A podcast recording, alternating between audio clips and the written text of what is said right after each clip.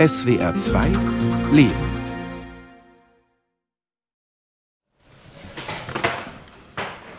Meinst du, wir kriegen den ausgefüllt? Ja, das ist nicht viel. Muss ich jetzt meinen Namen als Mutter und Ja. dann des Kindes? Genau, ne? genau. Genau. Und die, die Straße musst du hier oben noch hinschreiben. Hier oben? Mhm, genau.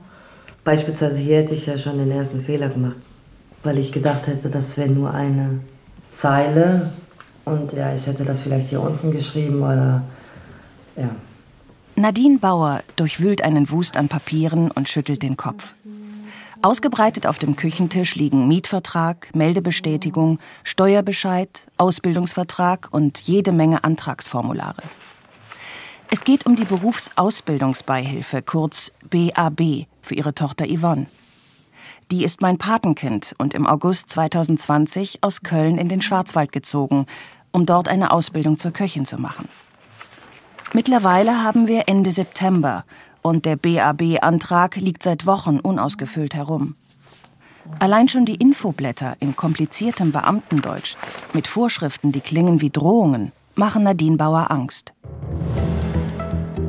Wer Sozialleistungen beantragt oder erhält, hat alle Tatsachen anzugeben, die für die Leistung erheblich sind. Er hat auf Verlangen des zuständigen Leistungsträgers der Erteilung der erforderlichen Auskünfte durch Dritte zuzustimmen und Beweisurkunden vorzulegen.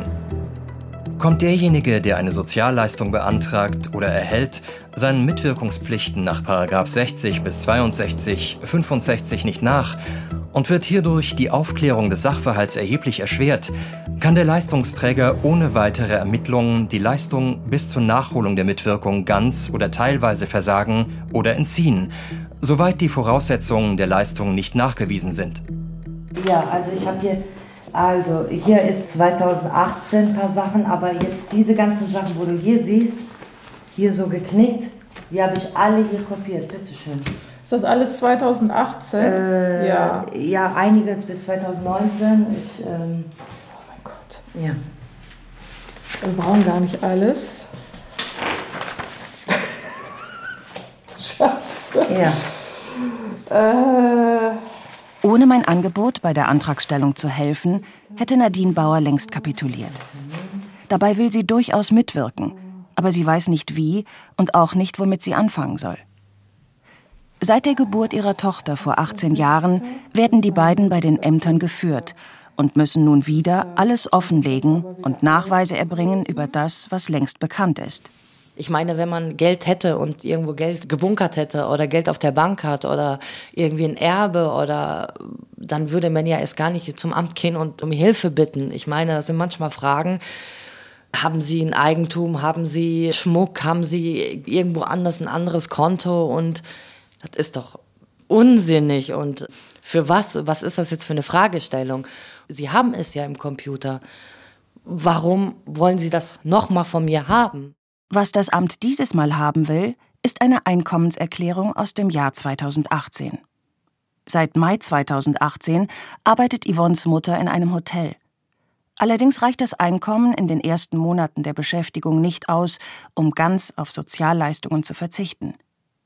Darum kämpfen wir uns jetzt durch einen Stapel mehrseitiger Änderungsbescheide voller Zahlenkolonnen, um den Gesamtbetrag für das Jahr auszurechnen. oh Gott, oh Gott. Hast du da gar keinen Komplettbescheid gekriegt für das Jahr? Nee, ne? Nein, das ist ja. Und dann wird ja immer geändert, immer geändert. Ich Ja. habe ja nur Änderungsbescheide. Das hier Ja, Nummer nur das. Januar 1145, 92 und Februar ist. Äh, 1144, 42. Aha, und hier hatten wir aber eben einen anderen von 2018. Februar 1600. Siehst du, Claudia? Was tue ich mal dahin? Brauchen wir jetzt nicht. Äh, Änderungsbescheid. Juni. Hier habe ich sogar 18, äh, Januar 2018. Ja, super. Kannst du mir gleich. Januar 2018 ist wie viel? Äh, hier, ähm, Dezember, das ist dieser Bescheid hier ähm, vom 1.10., Anlage zum Bescheid vom 1.10.2018. Ja. Äh, Höhe monatlicher Bedarf, äh, zu berücksichtigen monatlichen Bedarf. Ich, da, weiß ich Ja, nicht. das war ist hier so ein, hier Da. Januar, Das ist es. Was ich sehe, ist ein Durcheinander an Beträgen, die mal höher und mal niedriger ausfallen, ohne dass klar wird, was tatsächlich gezahlt wurde. Nach zwei Stunden Aktenstudium wird der Stapel mit aussortierten Papieren zwar immer größer und was übrig bleibt immer weniger, aber eine schlüssige Chronologie ist nach wie vor nicht erkennbar. Um Klarheit zu schaffen, rufen wir beim Jobcenter an. Vielen Dank für Ihren Anruf. Sie sind verbunden mit dem Jobcenter Köln. Zurzeit können wir Ihren Anruf leider nicht persönlich entgegennehmen. Ja, das Ausfüllen von Formularen, das ist in dieser Form eine Unverschämtheit, eine Unterdrückung und eine Rechtsverweigerung, weil nach den ungeschriebenen Regeln jeder öffentlichen Verwaltung, und das gilt für die Sozialverwaltung in verstärktem Maße, die Sprache so sein muss und die Anforderung, dass jedermann sie erfüllen kann. Und da das nicht geschieht, habe ich den Eindruck, das will man nicht, man will diese Leute fernhalten. Rainer Kippe, Mitbegründer und Aktivist der sozialistischen Selbsthilfe Mülheim, setzt sich schon seit vielen Jahren für Obdachlose, Arbeitslose und sozial schwache Menschen ein. Gemeinsam mit anderen ehrenamtlichen Helfern und Helferinnen bietet der 76-Jährige jeden Montag Sozialberatungen an. Da kommen Leute zu uns, die Sachen unterschrieben haben, die sie nicht verstehen. Dann kommen Leute, die aus ihren Wohnungen fliegen, Sozialhilfeempfänger, die keine Hilfe bekommen, die die Formulare nicht ausfüllen können. Und die Menschen können sich da überhaupt nicht helfen. Und mit dieser Situation sind wir also jeden Montagabend konfrontiert. Es geht dann manchmal bis früh um zwei. Und wo wir uns dann nicht nur Formulare ausfüllen, sondern wir sitzen wirklich da und versuchen in so einem kleinen Kreis, wo auch ich dazu gehöre, ich bin mehr so Sozialarbeiter, aber junge Juristen, alte Juristen, Leute, die sich mit der Krankenkasse auskennen, die einfach ihr Wissen zusammenwerfen und dann gemeinsam überlegen, was könnten wir machen. Rainer Kipper hat den Eindruck, dass es Menschen, die der Hilfe bedürfen, von Amts wegen oft unnötig schwer gemacht wird. Allein schon die Vielzahl an Behörden und Zuständigkeiten ist verwirrend. Der Staat macht sich schlank und wälzt die Arbeit auf die Bürger ab, die sich im Dschungel der Bürokratie leicht verirren und früher oder später frustriert aufgeben. Na, das erste Mal ist es eine Sprache, wo man gar nicht weiß, was gemeint ist. So. Und dann diese Papiere, die verlangt werden, die kommen ja überall her. Stellen Sie vor, Sie sind wohnungslos. Ja. Oder Sie haben eine psychische Störung oder Schwierigkeiten, sind krank. Oder Sie kommen in einen Zustand, wo Sie aufgegeben haben, Ihre Post nicht mehr aufmachen. Dann sind Sie geliefert. Theoretisch können Sie diese Papiere alle wieder beschaffen. Ja. Aber dann müssen Sie Zeit haben da müssen Sie einen Computer haben und da müssen Sie jemanden haben, der Sie berät. Wenn Sie in einer aktuellen Notlage sind, sind Sie aufgeschmissen.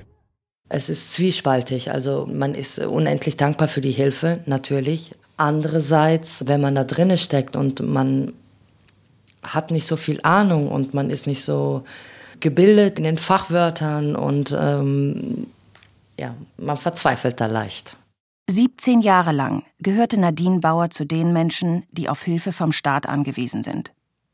Als alleinerziehende Mutter mit einer psychischen Erkrankung und ohne Schulabschluss wurde sie als bedingt arbeitsfähig eingestuft und war abhängig vom Jobcenter, das sie versorgte, aber auch überwachte. Alle paar Wochen musste sie persönlich dort erscheinen, um über ihre berufliche Situation zu sprechen. Wenn ich einen Termin auf ein Amt hatte und saß dann gegenüber dem Mitarbeiter, ich habe mich so klein gefühlt, so nichtsnutze gefühlt. Man kann auch nichts vorweisen und man schämt sich auch und ja, man hat den Eindruck, dass man in eine Spirale ist und man kommt dahin und man ist eine Nummer und Hauptsache du bist irgendwo in irgendeine Maßnahme drinne und ja, also ich habe mich nie gut gefühlt bei solchen Gesprächen. Im Jobcenter hat sie im Laufe der Jahre mal mit bemühten, mal mit weniger bemühten, mit freundlichen und unfreundlichen, hilfsbereiten und wenig hilfsbereiten Menschen zu tun. Mehr als 90.000 Sachbearbeiter und Sachbearbeiterinnen in den Jobcentern verdienen ihr Geld damit, das Heer der Langzeitarbeitslosen zu betreuen und zu kontrollieren.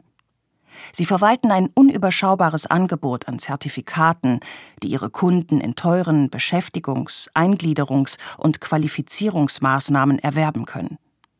Für Weiterbildungsinstitute ein lukratives Geschäftsmodell.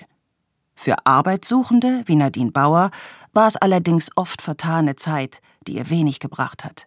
Ja, beispielsweise, ich habe solche Maßnahmen gemacht und habe das Angebot angenommen, was sie mir gegeben haben. Und oftmals, wenn man dann in diese Institutionen reingekommen ist, merkte man, okay, das sind Institutionen, wo eben sozial schwache Menschen sich wieder sammeln und irgendwelche Sachen machen, aber das ist keine wirkliche Arbeit. Es ist oftmals ein Verweilen als statt ein Weiterkommen im Leben. In ihrer letzten Qualifizierungsmaßnahme sollte Nadine Bauer in zwei Jahren zur Einzelhandelskauffrau ausgebildet werden. Allerdings nicht in einem Geschäft, sondern in einem Ausbildungsinstitut. Dort gab es einen Raum, wo die Lehrlinge Regale einräumen und Inventur machen konnten, es gab eine Kasse, an der sie kassieren üben konnten, und einen Computer, um fiktive Bestellungen aufzugeben und den genauso fiktiven Warenbestand zu prüfen. Das ist es ja. Man will oft arbeiten und aus dem Jobcenter raus, aber man kommt dann in solche Maßnahmen rein, wo man nur beschäftigt wird. Also die Angebote sind manchmal echt für den Arsch und man fühlt sich einfach minderwertig, man fühlt sich abgefertigt. Das hat mich dann schon geärgert. Wir sind halt eine Leistungs- und Funktionsgesellschaft, das ist leider so. Und wenn ich es leistet, der zählt halt nichts, was ich sehr bedauerlich finde, weil ich finde, auch wir Menschen haben eine Daseinsberechtigung qua Geburt und nicht qua Leistung. Aber das fällt halt bei diesem Hilfeplansystem ziemlich hinten über. Hans-Henning Schilbach arbeitet als Diplom-Sozialarbeiter mit psychisch kranken und suchtkranken Menschen, die er im Alltag unterstützt und begleitet. Das umfasst Hilfe im Haushalt, beim Einkaufen, bei der Arbeitssuche und auch beim Ausfüllen von Formularen. Fast 60 Seiten umfasst allein der Antrag, mit dem der Bedarf an Unterstützung durch die sogenannten Fachleistungsstunden von Sozialarbeiter Henning Schilbach ermittelt wird. Und zwar in 10-Minuten-Taktungen für jeden einzelnen Lebensbereich. Dieses Antragsverfahren ist ein Monstrum, das kann man nicht anders nennen. Man muss ja einfach überlegen, das Beibringen aller Unterlagen, einschließlich der Verfahrensbeantragung, kann sich über mehrere Wochen, Monate hinziehen. Es sind aber acht Wochen befristet oder als Frist gesetzt, innerhalb derer alles beantragt werden muss bzw. beigebracht werden muss. Das ist na klar ziemlich schwierig, gerade für Erstantragsteller, die das erste Mal psychisch oder suchterkrankt sind, wie auch immer, und damit gestrauchelt sind, die dann mit einem Wahnsinnsantragsverfahren konfrontiert werden und auf einmal tausend Sachen beibringen müssen, aber eigentlich erstmal überhaupt wieder Boden unter die Füße kriegen müssen. Das Gesamtplanverfahren dient der Ermittlung, Planung, Steuerung, Dokumentation und Wirkungskontrolle von Unterstützungsleistungen, heißt es in dem Leitfaden für Sozialarbeiter. Um möglichst genau planen, steuern und dokumentieren zu können, wird das Leben der Antragsteller und Antragstellerinnen bis ins kleinste Detail durchleuchtet. Abgefragt werden nicht nur Einkommensverhältnisse und Wohnsituation, sondern auch Kindheitserfahrungen, der soziale Hintergrund, Gesundheitszustand, Charaktereigenschaften und Lebensstil. Individuelle Bedarfsermittlung. Hier geht es um ihre angestrebte Lebensform. Sie äußern dabei ihre eigenen Wünsche und Ziele. Wie und wo ich wohnen will. Was ich den Tag über tun und arbeiten will. Was mir gelingt und was mir gelingen könnte was mir nicht so gut gelingt und was ich verändern möchte. Das ist nicht schön, das macht keiner gerne, ne? die Finger auf seine eigenen Wunden legen und sagen, kann ich nicht, kann ich nicht, kann ich nicht, ne? und bitte Hilfe, Hilfe, große Not. Das schreckt viele Leute einfach ab, sich festlegen zu müssen, ich möchte das und das erreichen. Und es gibt ja hinterher eine Zielüberprüfung daraufhin, was erreicht wurde und was nicht erreicht wurde. Was ja auch, ich sag mal, sehr schmähhaft sein kann, wenn man ja die Dinge nicht erreicht hat und sich eingestehen muss, äh, nicht geschafft. Ne? So. Es macht Leuten auch Druck. Hans-Henning Schilbach hat miterlebt, wie das Antragsverfahren im Laufe der Zeit immer umfangreicher wurde. Früher reichte es aus, wenn der Arzt eine Diagnose stellte und auf einem Rezeptblock notierte, Patient benötigt ambulante Hilfe. Heute ist es so kompliziert, dass es die Menschen überfordert und ohne fremde Hilfe nicht bewältigt werden kann. Es gibt kein Patentrezept damit, würdevoll umzugehen, solange das defizitorientiert ist. Es ist zwar eigentlich oder soll zwar eigentlich ressourcenorientiert sein, aber in dem Moment, wo die Leute ja zu uns kommen, ist ganz schwierig, deren Ressourcen auszuloten, weil der Fokus liegt immer auf den Defiziten, die bestehen. Also, Aktenzeichen BG-Nummer, die hatten wir ja vorne schon. Das ist die. Nochmal. Du kennst dich aber besser aus wie ich jetzt mittlerweile. Ja. Drei, fünf, sieben, null, zwei. So, Adresse machen wir gleich, die suche ich mhm. mal eben aus der Dings da. So, ich erhalte, mein Kind erhält. Weiß ich nicht. SGB, oder? Was ist denn das hier? SGB 2. Ja. Der Antrag auf Berufsausbildungsbeihilfe ist nicht der erste, den Nadine Bauer gemeinsam mit mir ausfüllt. Zwei Jahre vor Yvonnes Schulabschluss kämpfen wir uns durch die Informationsblätter und Formulare für das Bildungs- und Teilhabepaket. Das soll Familien mit geringem Einkommen die Teilnahme am gesellschaftlichen und sozialen Leben ermöglichen. Dafür gibt es seit 2011 Zuschüsse zu Ferienfreizeiten, Nachhilfeunterricht, Sportvereinen, Museumsbesuchen und Musikstunden. Was haben wir denn hier? Lies mal vor, ich kann es gar nicht. Ich bin damit einverstanden, dass die Schule dem Sozialamt bzw. dem Jobcenter das Vorliegende der Voraussetzungen bestätigt und willige insoweit darin ein, dass die Schule dem Sozialamt auf Verlangen die entsprechenden personalbezogenen Daten, Zeugnisse, Klassenarbeit, sonstige Leistungsnachweise zur Verfügung stellt. Bei solchen Satzungetümen ist es nicht verwunderlich, dass Jahr für Jahr weniger Hilfe beantragt wird, als Geld vorhanden ist. 750 Millionen Euro hatte die damalige Bundesarbeitsministerin Ursula von der Leyen für das Paket locker gemacht. Ausgegeben wurde 2011 aber nur etwas mehr als die Hälfte, nämlich 430 Millionen Euro. Davon waren fast ein Drittel Verwaltungskosten. Die Regierung meinte, wie in vielen Fällen, meinte es gut, aber sie hätten es doch besser hinkriegen können für die Jugendlichen. Abgesehen von einem Gutschein in Höhe von 48 Euro für einen Hip-Hop-Kurs hat das Bildungs- und Teilhabepaket Nadine Bauer und ihrer Tochter nicht viel gebracht. Eine Kostenübernahme der Klassenfahrt wurde abgelehnt, weil der Antrag vier Tage zu spät eingereicht wurde.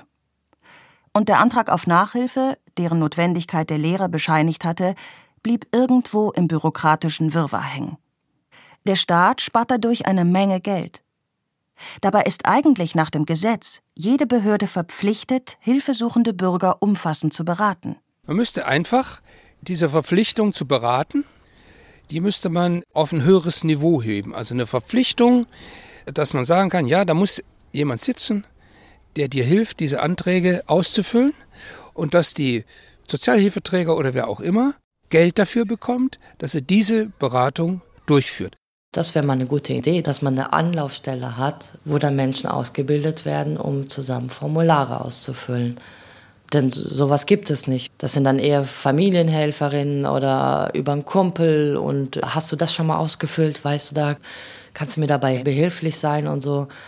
Also da musst du echt an einem sehr guten Sachbearbeiter oder Sachbearbeiterin ähm, gelangen, die wo echt noch Freude an ihrem Job hat. Die gibt es natürlich auch. Den Antrag auf Berufsausbildungsbeihilfe hat Nadine Bauer bis jetzt immer noch nicht abgeschickt aus Angst, dass in dem dicken Stapel an Unterlagen etwas fehlen könnte und sie sich dann nochmal damit beschäftigen muss. Aus Frust, weil sie wieder und wieder die gleichen Nachweise über ihre Notlage erbringen muss, die bei den Ämtern längst bekannt ist. Aber besonders geärgert hat sie die penetrante Fragerei nach dem leiblichen Vater ihrer Tochter. Also ich als Mutter musste gewisse Dinge ausfüllen, sie musste ein paar Sachen ausfüllen und der leibliche Vater musste was ausfüllen. So, jetzt steht bei meiner Tochter in der Geburtsurkunde, dass kein Vater vorhanden ist. Ja, dann kommt die Frage, ja, wo ist der Vater? Wissen Sie denn nicht, wer Ihr Vater ist? Nein, ich weiß nicht, wer mein Vater ist. Und ähm, dann muss sie nochmal einen Brief aufsetzen, wo sie nochmal erklärt, persönlich, dass kein Vater vorhanden ist und dass sie wirklich nicht weiß, wo ihr leiblicher Vater ist. Dass dieser junge Mensch damit dann belastet wird, es hat mich sehr wütend gemacht, sehr traurig. Das finde ich nicht in Ordnung. Absolut nicht in Ordnung. Herr Rhein. Hallo. Hallo. Ist das hier die Sozialberatung? Das ist die Sozialberatung des SSM. Können wir Ihnen irgendwie helfen? Ja, ich habe hier was, das ist eigentlich schon fertig. Und zwar ist das der Berufsausbildungsbeihilfeantrag meines Patenkindes. Da haben wir uns im letzten Sommer mit beschäftigt und dann war ich eine Zeit lang nicht da und die Mutter hat das leider nicht abgeschickt. Ah ja, okay. So, ich sehe jetzt hier schon, steht schon mal überall was. Das ist schon immer gut, weil bei so einem Antrag ist immer wichtig, dass auf jeden Fall überall was steht. Wir sagen den Leuten da immer, stumpf ist Trumpf, einfach alles möglichst ausfüllen. So, ich muss das jetzt erstmal hier mal durchlesen. Renke Streuter ist Jurist und berät, wie sein Vater Rainer Kippe, bei der sozialistischen Selbsthilfe in seiner Freizeit Menschen, die Probleme mit Behörden oder anderen Institutionen haben. Es macht ihm Spaß, sich für ihre Rechte einzusetzen. Auch wenn der Schriftwechsel sich manchmal monatelang ergebnislos hinzieht, ist der Kampf mit der Bürokratie für ihn eher eine Herausforderung als eine Belastung. Also wir versuchen da auch die Leute zu ermutigen, in den richtigen Austausch mit dem Jobcenter zu treten, um da in der Kommunikation auf Augenhöhe zu kommen. Und dann zeigen sich solche Behörden oft auch äh, dazu bereit zu helfen. Also man darf da auch keine Scheu haben. Nach Durchsicht aller Papiere empfiehlt Renche Streuter, den Antrag trotz der Verspätung mit einem Begleitschreiben an das Jobcenter zu schicken. Man sollte sich an solchen Formnichtigkeiten, wo man sagt, oh, jetzt habe ich hier ein falsches Datum oben hingeschrieben, da sollte man sich nicht aufhalten dran. Also das darf nicht dazu führen, dass man gar nichts macht. Also immer einen freundlichen Ton bleiben, dürfen Ihre geschätzte Antwort bis zum XY erwarten. Ne? Entgegensehen. Entgegensehen, genau. Nadine Bauer ist nun seit über einem Jahr komplett raus aus der Arge. Sie ist froh, dass sie und ihre Tochter endlich keine Bedarfsgemeinschaft mehr sind, und keine Nummer mehr haben, unter der sie verwaltet werden. Obwohl sie gerade in Kurzarbeit ist und dadurch weniger Geld zur Verfügung hat als in Hartz-IV-Zeiten, möchte sie auf keinen Fall finanzielle Unterstützung beantragen. Von Formularen und Amtsgängen hat sie für den Rest ihres Lebens genug. Das Schöne ist, dass man viel selbstständiger ist. Man tut was für sein Geld man erfreut sich, wenn man am Ende des Monats auf die Bank geht und hat da sein Gehalt da drauf und überwiesen vom Arbeitgeber. Und das ist so ein befreiendes Gefühl. Und du wirst nicht gezwungen, in so eine Maßnahme zu gehen. Du hast den Eindruck, dass du viel selbstständiger reagieren kannst und dein Leben gestalten kannst. Und du fühlst dich auch nicht mehr Mensch zweiter Klasse. Und jedes Mal, wenn ich an einem Jobcenter vorbeigehe und sehe dort die Menschen und dass man nicht mehr sich dort sieht, das ist schön. Es ist eine Befreiung.